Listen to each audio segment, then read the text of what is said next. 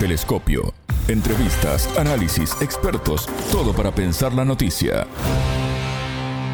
La Duma Estatal rusa retiró la ratificación del Tratado de Prohibición Completa de Ensayos Nucleares. Bienvenidos. Esto es Telescopio, un programa de Sputnik. Es un gusto recibirlos. Somos Alejandra Patrona y Natalia Verdúndez de los estudios de Montevideo. Y junto al analista internacional argentino Guadi Calvo, especializado en África, Medio Oriente y Asia Central, profundizaremos en este tema y en el conflicto entre Israel y Palestina. En Telescopio te acercamos a los hechos más allá de las noticias. Rusia retiró la ratificación del Tratado de Prohibición Completa de Ensayos Nucleares, priorizando la seguridad nacional y tomando en cuenta que Estados Unidos nunca lo ratificó. La decisión fue aprobada en el Consejo de la Duma de Estado, es decir, la Cámara Baja del Parlamento ruso. China, Estados Unidos, Francia, el Reino Unido y Rusia son las únicas potencias autorizadas a tener armamento nuclear bajo este tratado, que se encuentra en vigor desde el año 1970. En febrero de este año, el presidente ruso Vladimir Putin dijo que su país tiene información de que Estados Unidos está pensando en la posibilidad de realizar pruebas a gran escala de sus armas nucleares y está desarrollando nuevos tipos de municiones nucleares. Siete meses después, en septiembre, el viceministro de Exteriores ruso, Sergei Vershinin, indicó que Moscú instaba a la Casa Blanca a ratificar inmediatamente el tratado. En sus palabras, Washington podría convertirse en una fuerza motriz en este asunto y dar ejemplo a otros estados. El entrevistado. Para profundizar en este tema, ya tenemos en línea al analista internacional argentino, Wadi Calvo, especializado en África, Medio Oriente y Asia Central. Wadi, ¿cómo estás? Bienvenido, qué gusto recibirte. ¿Qué tal, Alejandra? Tanto tiempo. Realmente el gusto es para mí. El gusto es nuestro. Rusia retiró la ratificación del Tratado de Prohibición Completa de Ensayos Nucleares. Algunos legisladores aseguraron que se trata de un paso natural, teniendo en cuenta que Estados Unidos no ratificó este tratado. Wadi, ¿qué primera lectura haces de esta decisión de Moscú?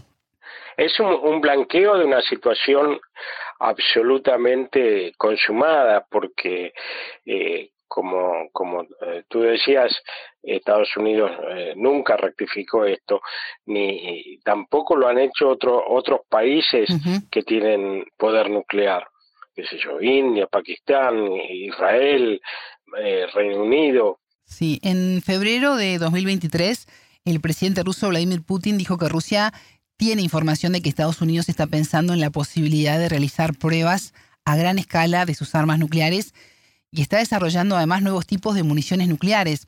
Eh, ¿Esto se relaciona de alguna manera con las trabas que puso Washington a la firma del pacto nuclear? ¿Hay algún tipo de vinculación en ese sentido?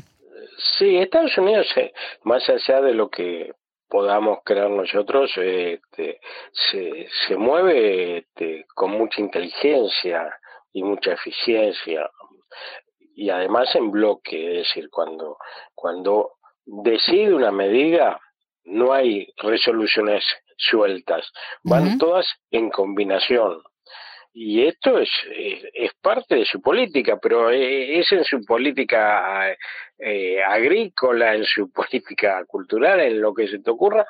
Estados Unidos actúa eh, en bloque, no, no, no fragmenta las cuestiones. Y si las fragmenta es porque está dentro de todo un organigrama, pero no, Estados Unidos no hace nada gratis.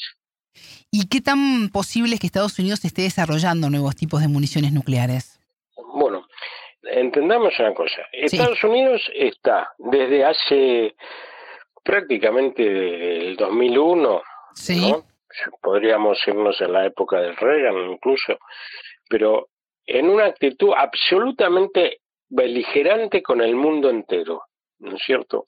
y, avanzó sobre el famoso la guerra del terror, continuó con, con sus ataques a, Irak, después eh, lo profundizó con la cuestión de Siria y con Libia en, el, 2011, cuestiones que duran hasta, hasta hoy.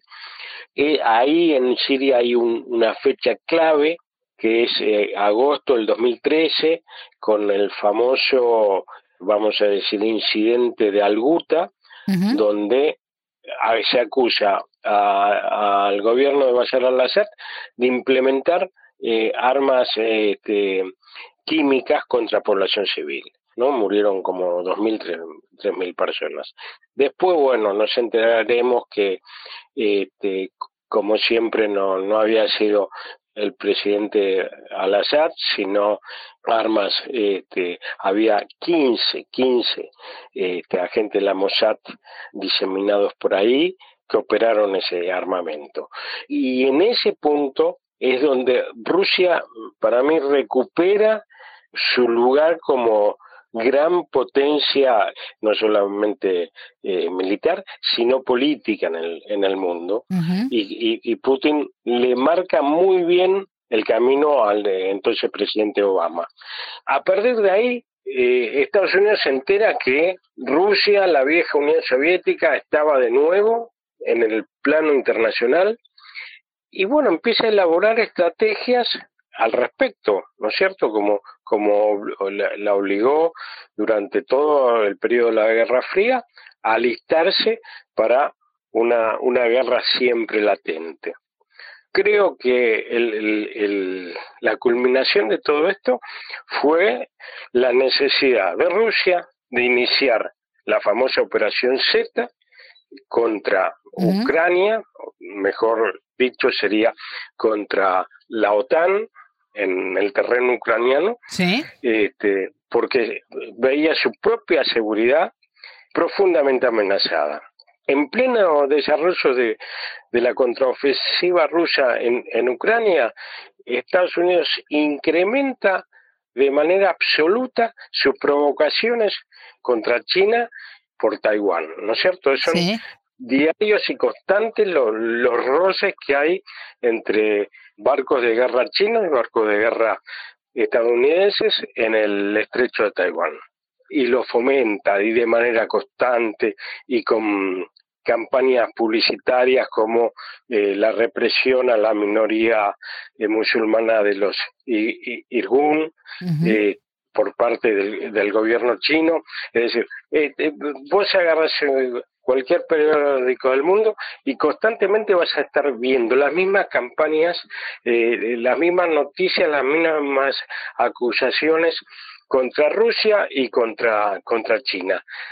Esto es porque Estados Unidos se está preparando para, llegado el caso, iniciar un conflicto. Y esto, obviamente, un poco como te decía hace un ratito, ¿Sí?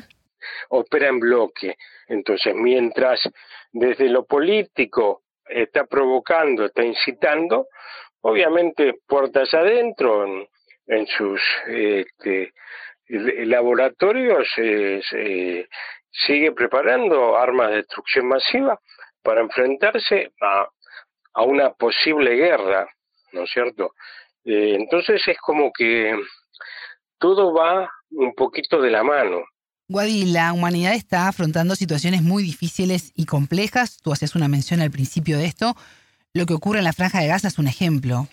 Y en ese sentido quiero consultarte porque en los últimos días Moscú criticó los intentos de culpar a Irán de la escalada entre Palestina e Israel. Eh, ¿Cómo ves esta situación? Bueno, eh, eso lo, he dicho desde el primer momento. Para mí esto es este, yo hace un par de semanas, cuando se inició esto, publiqué una, una nota, ah, se llama error de cálculo, que estoy absolutamente convencido por un montón de cuestiones que expongo en ese artículo, este, de que la operación de Hamas fue este, detectada con anterioridad por, por eh, la Mossad, se permitió, incluso me animaría a decir que se alentó esta operación. Lo que pasa es que, bueno, eh, jamás en este caso eh, supo disimular la magnitud de lo, por eso me refiero a un error de cálculo, la magnitud de, este, de, esta operación, ¿no es cierto? Pensaron que iba a ser algo eh, puntual, más pequeño, y, y, no esperaron este, este desenlace eh, por eso eh, el avance de este, este genocidio en marcha que estamos, estamos presenciando, ¿no es cierto? Y todo esto no puede pasar sin el guiño de los Estados Unidos. Obviamente, Israel más este, Estados Unidos, el resultado es políticas contra Irán, ¿no? Para empezar. Wadi, el ejército de Israel se prepara para una ofensiva terrestre a gran escala en el territorio palestino gobernado por Hamas como represalia al ataque del pasado 7 de octubre. Mencionabas la palabra genocidio. Eh, ¿Qué pasará si Israel invade Gaza? Vamos, este, la, la, la, ha invadido en innumerables oportunidades.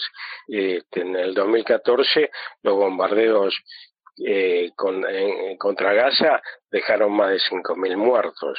No, no, estoy hablando del siglo XVIII, estoy hablando del, del, año 14. Y, y siempre hay venganzas de, de, parte de Israel contra los este, contra Palestina, llámese Cisjordania o Gaza, ¿no es cierto? el constante avance de los famosos colonos este, el avance de los colonos hacia tierras, entre comillas, palestinas, ¿no? Eh, Palestina no tiene hoy tierra, no tiene dominio de nada, porque todo es de injerencia de Israel. Esto, lo que estamos presenciando ahora, es parte de una vieja política, un viejo plan de Israel, siempre con la anuencia de los Estados Unidos, para terminar con el problema palestino. ¿Y consideras que a Estados Unidos le interesa realmente alcanzar una solución definitiva para Oriente Medio? O como decimos en Uruguay, también Argentina, tu país, a río revuelto ganancia de pescadores. Este, eh, desde ya, desde eh, que, es, eh, que es eso, cuanto peor, mejor para, eh, para Estados Unidos, eh, para, para seguir. Eh, Estados Unidos está jugando, tiene a Israel ahí este, como elemento fundamental para evitar la unión de los países árabes. siempre ha jugado ese rol Israel, el, el, plan, el famoso plan Abraham, que es que lo instauró Trump para obligar por extorsión, por diferentes medios, a, a diferentes naciones este, musulmanas a establecer relaciones con Israel, uh -huh. como la última ha sido Marruecos, ¿no es cierto? Hay cinco o seis países musulmanes que en estos últimos años han establecido relaciones con Israel. Y estaba en ese proceso estaba Arabia Saudita que es el, el factor aglutinador de todas las políticas del mundo árabe. Estaba a punto de, de inscribirse en ese en ese acuerdo. Y bueno eh, la jugada de, de, de Hamas ha dejado esto en el aire, ¿no es cierto? Eh, pero eh, tiene una política perfectamente diseñada en Medio Oriente para terminar con cualquier tipo de resistencia uh -huh. árabe a la influencia y la expansión de su gran embajada de la gran embajada de Estados Unidos en Medio Oriente, que es, que es Israel. Wadi, ¿y cómo impacta todo esto, esta escalada además tan sangrienta, a, a los países vecinos y a la región? Bueno, eh, están eh, la mayoría de estos gobiernos están captados por los intereses norteamericanos. Eh, lo que está haciendo, está permitiendo eh, Egipto en su, en su frontera con... Eh, Egipto es el único país que tiene frontera con, con Gaza, en, en, la parte sur de Gaza, que no es Israel, ¿no? Gaza está rodeado por Israel, el Mediterráneo, y al norte un pedacito es el, el paseo Ramala, este, que está Egipto. Bueno, eh, está cerrado ese paso, la gente se sigue, este, pensar que Gaza tiene 2.300.000 habitantes. La, las últimas disposiciones de, Israel después de la, de, del inicio de esta campaña fue que el, el norte de Gaza debe ser abandonado por 1.100.000 personas. Todas esas van hacia el sur. Este, y todo eso está sin electricidad, sin agua, eh, los servicios eh, médicos desbordados. Bueno, ya hemos visto el, ataque a este hospital antes de hacer y hay dos 22 hospitales más del norte de Gaza que ya tienen ultimátum para abandonarlos y todo el plantel médico, enfermos y demás se vayan al sur, al sur de, de la franja.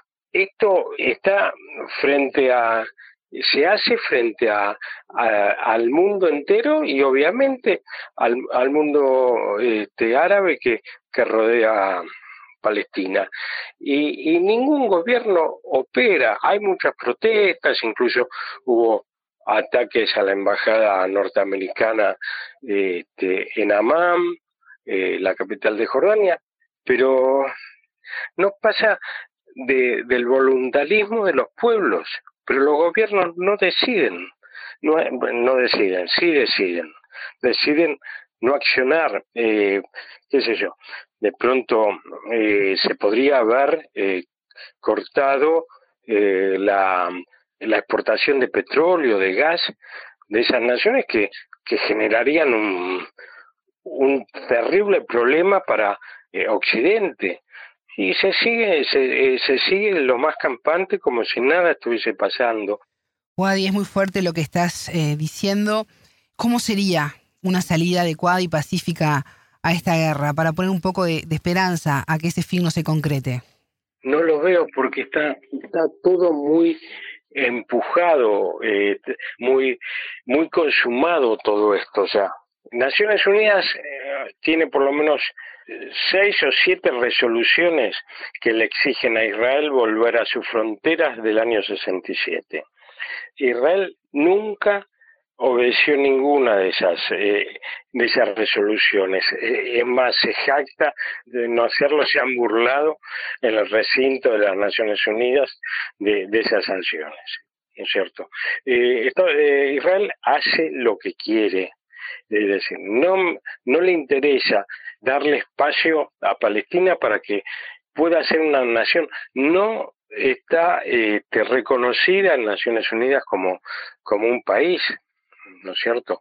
Palestina está eh, abandonada en la mano del mundo, no, no tiene destino. Eso lo sabe muy bien Israel y va a trabajar en función de eso para sacarse a Palestina el problema palestino de encima. Guay Calvo, analista internacional argentino, especializado en África, Medio Oriente y Asia Central. Muchas gracias por estos minutos con Telescopio. No, vamos, Alejandro, hasta la próxima, un gran cariño. Telescopio. Ponemos en contexto la información. Hasta aquí Telescopio. Pueden escucharnos por sputniknews.lat. Ya lo saben, la frase del día la escucharon en Telescopio. Todas las caras de la noticia en Telescopio. Y en ese punto es donde Rusia, para mí, recupera su lugar como gran potencia, no solamente eh, militar, sino política en el, en el mundo. Y, Putin le marca muy bien eh, este, el camino al entonces presidente Obama. A partir de ahí, Estados Unidos se entera que Rusia, la vieja Unión Soviética, estaba de nuevo en el plano internacional y bueno, empieza a elaborar estrategias al respecto. Telescopio. Un espacio para entender lo que sucede en el mundo.